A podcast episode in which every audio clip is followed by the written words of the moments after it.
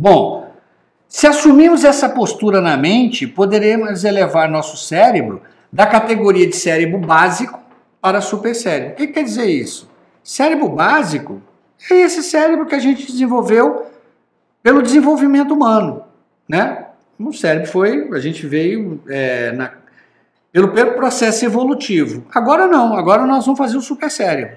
Eu vou desenvolver você, seja no emocional, seja numa parte física, numa atividade física, seja num, num ofício, seja numa carreira. Né? Você pode se tornar, por exemplo, um grande músico, um grande fotógrafo, um, um, um grande cineasta, um grande atleta, né? um grande matemático. Tudo isso você pode falar assim. Então eles falaram o seguinte: o desenvolvimento do cérebro é limitado. Tem um caso muito interessante no conceito supercérebro. Eles, eles fizeram um teste nesse conceito com um menino que foi diagnosticado o seguinte: o menino não aprende nada, nenhum método conseguia ensinar o menino a aprender uma segunda língua. Eles começaram a, a, colocar a mente do menino falando com o cérebro dele de uma forma e começaram a dar aula de inglês, é, era a segunda língua era o inglês e o espanhol. Esse menino aprendeu inglês e espanhol. Depois disso, ele aprendeu mais 12 línguas sozinho. O menino que não aprendia a segunda língua. Eles aplicaram o conceito do supercérebro. Ele aprendeu as duas línguas mais difíceis do mundo sozinho. Ele aprendeu árabe e mandarim, sozinho. Por quê? Porque ele criou um super cérebro para a segunda língua. Ele destravou essa limitação que ele tinha. E aí, isso aqui fecha com o que Gardner fala das múltiplas inteligências.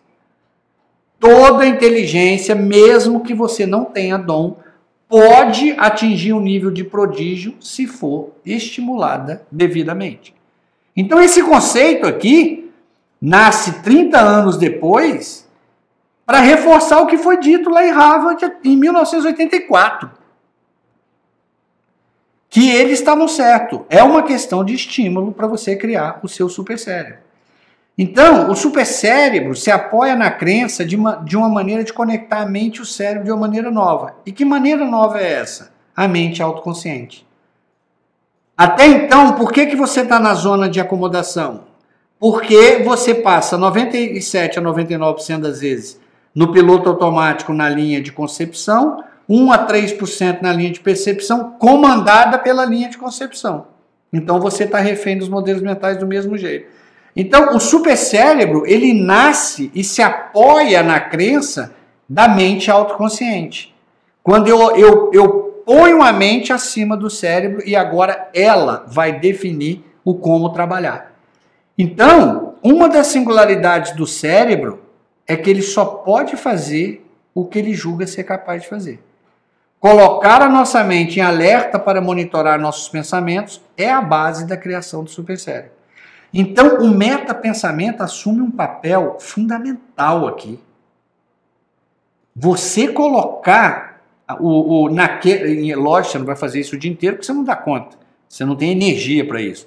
Mas naquela ação, melhorar a relação com meu filho, melhorar o meu diálogo com o meu cônjuge, melhorar a minha relação com as pessoas, né? criar, é, é, é, trabalhar o pessimismo que faz parte da minha personalidade. Você tem que dizer o que, que é.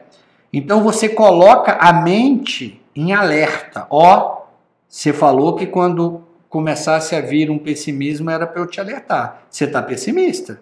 Ó, você discute, atacando teu filho de novo. Ó, você em frequência 1 discuta. Você tem que criar o alerta.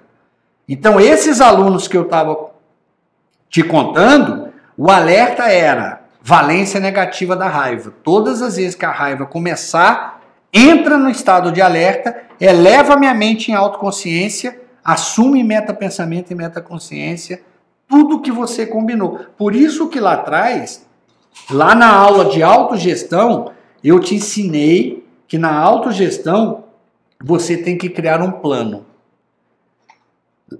Se recorda? Quando nós estávamos passando por autoconsciência, autoconsciência é a hora que você entende o que você precisa, como você é e o que você quer mudar. A autogestão é essa hora aqui, ó, que você está em alerta, você está vigiando. Autogestão. Eu estou me autogerindo. A autorregulação é colocar em prática, mesmo às vezes contra a minha vontade, minhas crenças, o que eu planejei. Então, literalmente, aquela aula é para te explicar isso aqui.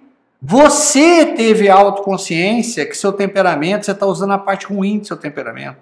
Você teve autoconsciência que isso está te trazendo sofrimento. Você criou um plano de ação que você chama de recompensa, que é o quarto R. Você pediu um recurso para o cérebro, ele está te dando. Ele está te lembrando que você pediu isso a ele. Agora, se você não tem disciplina e determinação, você isso é volta atrás. Então, é, colocar a mente em alerta é isso. É a autogestão. É falar, ó, oh, você tem o compromisso de não acontecer isso aí, tá? Então, se pensarmos com baixas expectativas, ou sob o comando de nossa VDA ou sabotador, iremos gerar baixo resultado. Deixa eu explicar isso aqui para você.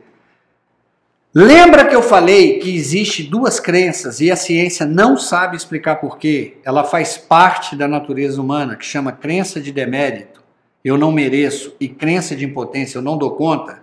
Então, se você já deixa essas, nós já temos isso natural. Se você pensa com baixa expectativa, o resultado será de baixa expectativa. Agora, também você pode, pode estar pensando sobre o comando da sua VDA. Ivan, eu não lembro o que é VDA. Voz de autocensura. Você se autocensura. Às vezes você, as pessoas começam a sonhar alto, a fazer um pensamento bacana, a imaginar uma visão de futuro legal. Ela é a primeira que fala não. Ela é a primeira que fala que não vai dar certo. Ela é a primeira que fala que está sonhando alto. Antes de contar isso para alguém, ela já se derrubou. Isso é padrão e isso é chamado de crença de demérito, crença de impotência. Eu já te expliquei isso. E isso é que a gente chama de sabotador. Na verdade, o sabotador, isso é um nome para explicar que essa atividade fantástica do cérebro, chamado modelo mental, essa atividade fantástica que nos, eh, nos tirou da caverna e, no, e elevou o homem ao topo da pirâmide, ela também age de forma negativa. Quando aquele modelo mental gravado ou que você herdou da sua cadeia hereditária irá passar para os seus filhos. Então, se você trabalha sobre a VDA, né, voz de autocensura, se você é o primeiro que, que, que te sabota, você mesmo diz que você não vai dar conta, os resultados vão ser baixos mesmo, não tem jeito. Então, o papel do cérebro é oferecer uma estrutura física para o pensamento. Ele está aqui para te ajudar. Ele, ele, quem pensa é você. Ele te vai te dar a estrutura física.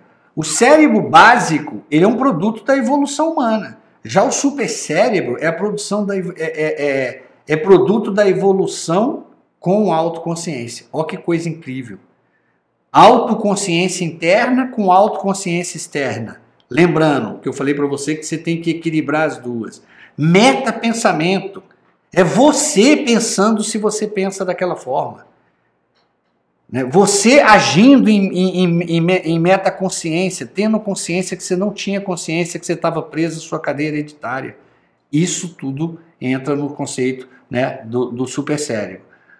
Então, o que, que se tem que entender? O cérebro não tem vontade, ele não tem intenção, livre-arbítrio. Isso são características da mente. O cérebro não está nem aí para essa questão de realização, propósito de vida, visão de futuro. Isso é uma questão da mente. Isso é uma questão mais espiritual. Isso é uma questão sua. É uma questão que você vai dar. Isso é o que Gardner chamou de inteligência existencial. Esse sentido do existir, e eu não estou falando aqui de dogma, de crença, de ideologia, de nada, é uma questão da mente. O cérebro não faz isso. E, e quais são os seus? Não vem ao caso, cada um tem o seu. Isso é um valor que você tem, que você deve respeitar e as pessoas devem respeitar, é o seu direito de ter. Então, a regra mais importante para o desenvolvimento do supercérebro é que o nosso cérebro está à espreita de nossos pensamentos. O que ele ouve, ele aprende. Se todo dia você acorda de manhã e fala assim: minha vida é uma droga, minha vida é uma droga, meu trabalho é uma droga, minha vida é isso, ele aprende. Por exemplo, começa a dizer para o cérebro olha, no, no trabalho do supercérebro, eles descobriram que muitos idosos perdem a memória de tanto falar que estão ficando sem memória. Ah, minha memória está ficando fraca, minha memória está ficando fraca. O cérebro está entendendo que a memória não é mais importante. Eu vou desenvolver a memória, eu vou. É lógico, gente, que existe mesmo problemas, existe doenças na, de uma determinada idade que precisam de ajuda. Mas você, eu conheço, por exemplo, pessoas que criaram para si arquétipos de desligado, estabanado, distraído, atrasado, lerdo. Por quê? Porque ele mesmo fala isso pro cérebro. Nossa, eu sou lerdo demais. Eu sou lerdo demais. Nossa, eu perco tudo. Ele simplesmente o cérebro está aprendendo. O pensamento para o cérebro é, é, é, ele, ele tem ele como uma coisa sagrada. O pensamento está modelando o, o, e criando simplificações. O que, que são modelos mentais? São simplificações da vida.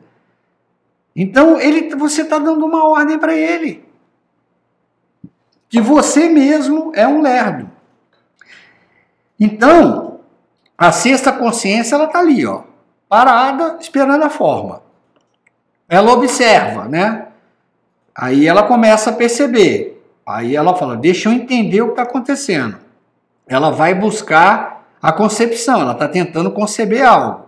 O cubo montou ali, ó. Acabou de montar um cubo, então está concebido. Então eu sei é, o que, que eu tenho vontade. Olha o que, que o cérebro fala. Eu agora sei a sua vontade. Olha só que coisa incrível.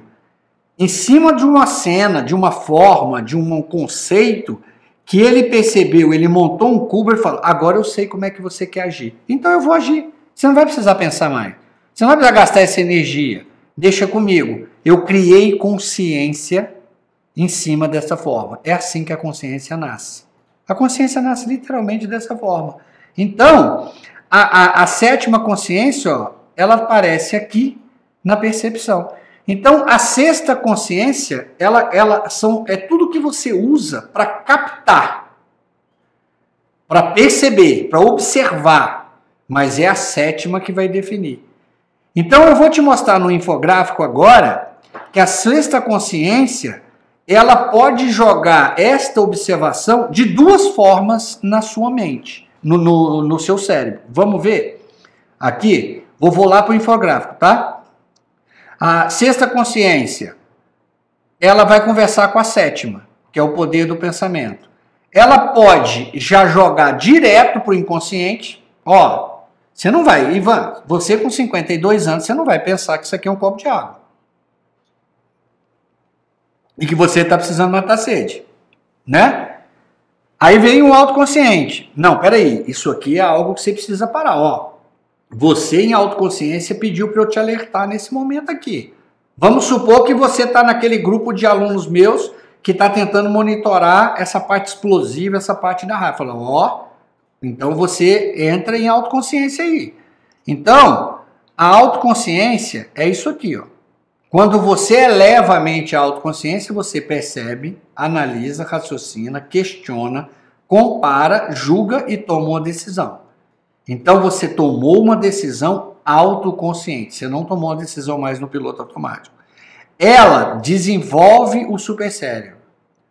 Opera o metapensamento, a metavisão e a metaconsciência. Se, vo se você conseguir operar uma dessas metaferramentas, de preferência as três, você já está com a mente autoconsciente, não tem como.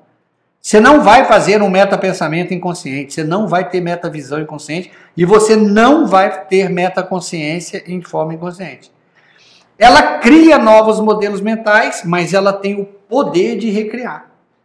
Então, provavelmente, até você conhecer o MIDI, os modelos mentais estavam criados. E agora você está nessa luta para tentar recriá-los. Né? E aí você tem um lado que ela vai falar com o inconsciente. Ela percebe em vez de analisar, raciocinar, questionar, comparar, julgar, ela busca na memória e age com base numa verdade que está registrada no modelo mental. Ela simplesmente vai, vai e volta.